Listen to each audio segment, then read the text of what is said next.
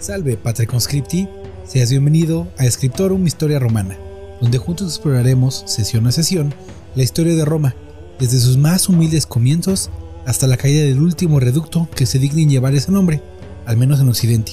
A lo largo de este podcast hablaremos de los eventos más importantes, así como de su interpretación en el devenir de los sucesos, para entender cómo es que crearon el imperio más estable y longevo de la antigüedad occidental y cómo es que influyen desde tiempos tan remotos a nuestra sociedad actual. Citaremos fuentes, hablaremos de obras relacionadas directa o indirectamente con la República y el Imperio Romano, les narraré interpretaciones históricas, a veces expondré las mías, y lamentablemente para todos, contaré malos chistes.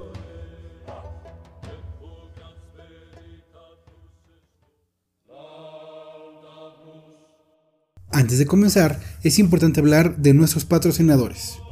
Primero, el Centro Cultural La Isla de Minerva, que cada día contribuye de mejor manera en difundir el arte, la educación y la historia.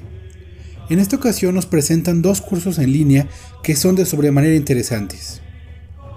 El primero de ellos se titula Un paseo por el imaginario medieval, bestias, leyendas y fantasmas, donde se analiza el pensamiento medieval a través de su propio imaginario.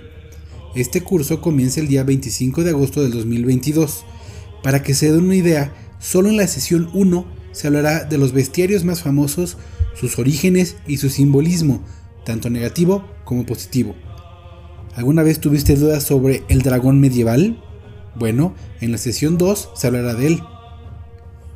El otro curso interesante se llama Imagen de la Divinidad, iconografía cristiana del medievo y el Renacimiento. En este curso se tocarán temas como simbolismos, tradiciones y dogmas del mundo cristiano de la Edad Media y el Renacimiento. ¿Siempre quisiste, como yo, parecerte a Robert Langdon, personaje del Código da Vinci? Bueno, este curso es el punto de arranque perfecto para ver la verdadera historia detrás de estos iconos. Este curso comienza el día 17 de agosto de 2022, así que tienes muy muy poco tiempo. Además, te recuerdo que como suscriptor de Patreon de este podcast, tienes un descuento en esto y los siguientes cursos de la isla de Minerva. El siguiente patrocinador es el Corgiverse, el universo de patitas cortas y orejitas paradas más informativo y tierno del Internet. Entre otros podcasts, además de este mismo, encuentras el Club de los Pretenciosos, el Olifante de Roldán, la Manco Squad y el Paternoster Disonancia Cognitiva donde por cierto tu servidor participó hace poco tiempo hablando de juegos de rol. Y bueno, sin más espera, usemos unas sabias palabras, aunque cortas, que alguna vez leí en la primera parte de las sentencias para las buenas costumbres de la Biblioteca Histórica de Valencia. Inauditum vulnus, inaudito cautiero, extiparanum est, que la misma obra traduce como grande enfermedad, grande remedio requiere. Esto es para que recuerden que aún seguimos sufriendo los efectos de una de las más grandes pandemias de las que se tiene registro y debemos seguirnos cuidando y acatando las instrucciones de las instituciones de salud. Sin más preámbulo, seas bienvenido a Escritorum Historia Romana.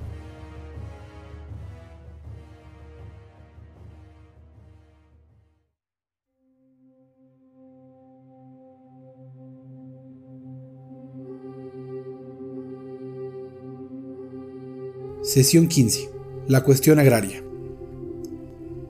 Regresamos de esta pausa de media temporada, recargados y listos para continuar. La última vez que visitamos a los romanos, salían apretados de una situación peligrosa gracias a una madre romana, quien convenció a su hijo, un militar, que había dado la espalda a su pueblo, de al final retirar sus tropas extranjeras, polscos en particular, y con eso los romanos se salvaron por los pelos de una guerra más con sus vecinos. Pero de lo que no se salvaron fue de sufrir sus propias contradicciones, ya que la tan esperada reforma agraria que había sido postergada por años por los patricios, llega por fin a crear una situación tal que llevará a los romanos a enfrentar a su peor enemigo, otros romanos. Para entender la crisis que los romanos enfrentan, tenemos que explicar cómo funciona el reparto agrario en la antigua Roma, y para ello, un artículo de Manuel Ruiz Daza de la UNAM nos ayuda a explicar algunas cosas. Por ejemplo, que la tierra en Roma se dividía de forma muy general en dos tipos, privada y pública. Esta segunda es la más importante y se le llama Aeger Publicus. Bueno, esta tierra pública servía como garante de ingresos para el Estado, mediante la renta o venta de la misma. o en todo caso para su uso en templos y empresas de bien común, es decir, de uso sacro o para hacer comida para los más pobres y en caso extremo, digamos rompas en caso de emergencia, se puede otorgar como pago de servicios a, por ejemplo, el ejército. El Ager Publicus es similar a lo que hoy llamaríamos el erario público y es de donde el Estado como institución podía obtener toda su ganancia. El problema es que con la expansión de la República, gracias a la serie de victorias contra todos sus vecinos y en especial a las tribus latinas, el Ager Publicus aumentó de tamaño muy rápidamente y para sufragar el costo de estas campañas se decidió poner en venta grandes territorios. Ahora, pregunto yo, ¿quién crees que tenía los recursos para comprar esas grandes extensiones de tierra pública cuando eran puestos en venta de forma rápida? ¿Los campesinos que viven día a día? ¿Los trabajadores manuales? ¿Los soldados? Claro que no, solamente los patricios, es decir, los ricos y poderosos de Roma. Esos hombres que representan a la mínima población, pero que amasan todos los recursos, se convirtieron rápidamente en latifundistas, un término que curiosamente se han inventado algunos años después. Estos hombres se hicieron de grandes extensiones de territorio a costos irrisorios, empujando a su vez a otros campesinos pequeños, propietarios plebeyos de las tierras aledañas a sus latifundios. Esta gente sin hogar se amasa en la ciudad, creando por primera vez grandes cantidades de gente sin recursos, sin educación, perfectos para ser usados por alguien que entienda su poder como líder popular. Sería el momento perfecto para hacer una analogía con la situación actual de México y algunos otros países, pero creo que no vale la pena. Llegamos con esta situación al año 486 antes de la era común cuando un hombre intenta llevar a cabo una reforma agraria en un movimiento completamente popular. La reforma no se concreta y el cónsul es asesinado. Es a partir de este incidente que el doctor Gonzalo Bravo explica que los patricios cierran filas políticas e impiden la llegada de cualquier plebeyo al poder real, es decir, asumir cargos de importancia en el aparato de Estado. Esta presión económica, por un lado, ejemplificada con la falta de tierras para el campesinado, la presión política de falta de representación para los plebeyos y para colmo, un Estado en constante guerra traído por los enemigos externos, creó una situación que rápidamente se iba a salir de las manos de todos. De cuando en cuando había brotes de fricción entre ambos bandos. Por ejemplo, en el año 471 antes de la era común, durante un enfrentamiento militar, la infantería, compuesta por plebeyos, claro, rehusan las órdenes de cargar y la caballería, compuesta por patricios, tienen que rifarse el físico y ganar el encuentro. Me gustaría decirles que el tema era tan crítico que se trató de inmediato, pero no. En realidad, ambos grupos entraron en un patrón que se repetiría hasta el año 456 antes de la era común. Y este patrón es simple. Cada año se eligen nuevos cónsules para representar a los patricios. A ellos se les da la orden de oponerse a la reforma. Por otro lado, también cada año se eligen a los tribunos de la plebe, quienes representan a los plebeyos y tienen la obligación de impulsar la reforma agraria. Año con año se peleaban, cuando ambos grupos estaban a punto de alcanzar el punto de quiebre. Tenían que unirse para enfrentar una amenaza externa, lo que obligaba a los patricios a hacer un llamado a las armas y a los plebeyos a intentar resistirse. Aunque siempre ganaron los primeros y se luchaba contra el enemigo, al retorno era demasiado tarde para retomar el tema, y depende de los siguientes cónsules y tribunos recomenzar la batalla en los campos de la política y lo militar. Ahora, te preguntarás, ¿cómo aguantaron tanto? Después de todo, son 30 años de constante lucha política y desencanto de las clases pobres hacia los patricios. Bueno, en este proceso entra la formación de las colonias en territorio latino, primero, y luego por toda la península, y finalmente por las modernas África, Asia y Europa. La primera de estas es un ejemplo común de las ciudades-estado de la antigüedad. Roma, como muchas otras, buscó controlar y ampliar su territorio por medio de fundar asentamientos que permitían, por un lado, mover gente de la capital, aliviando así presión por el espacio, y por otro lado, eran fuertes puntos de romanización en las cercanías, a donde se fundaban esas colonias, claro.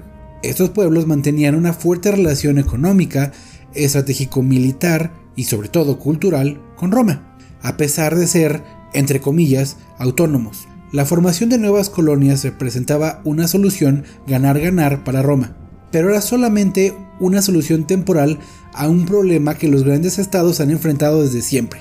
Una pregunta que suena agresiva, pero es crítica para poder crear un estado que funcione.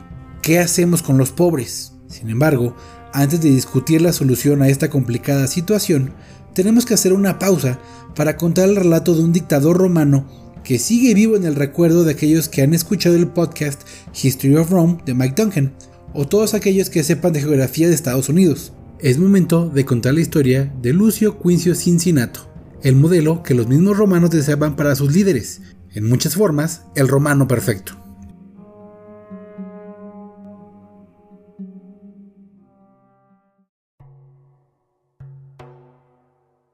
Gracias por acompañarme a otra sesión de Scriptorum Historia Romana. Sigue las actualizaciones de este podcast en redes sociales como Scriptorum Historia Romana en Facebook y Twitter.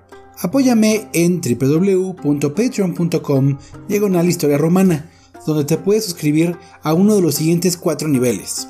Cuestor. A este nivel recibes una mención personal en el podcast e inicias tu camino en el curso Sonorum. Edil. Aquí además de tu mención, recibes una copia del guion con apoyo bibliográfico para que puedas seguir tu camino en la política romana. Pretor.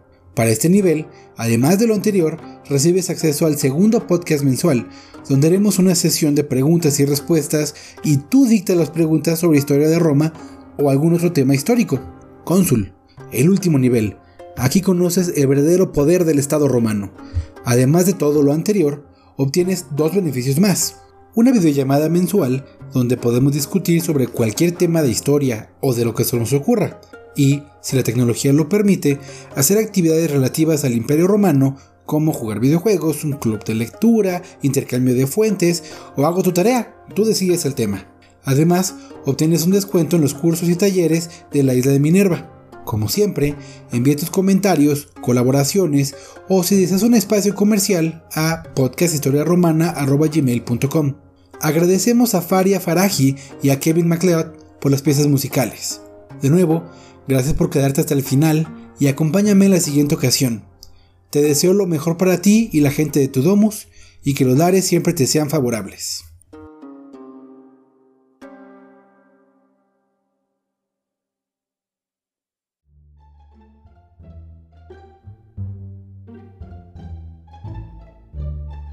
Subsecuentes, por ejemplo, ¿qué estoy diciendo? Ah,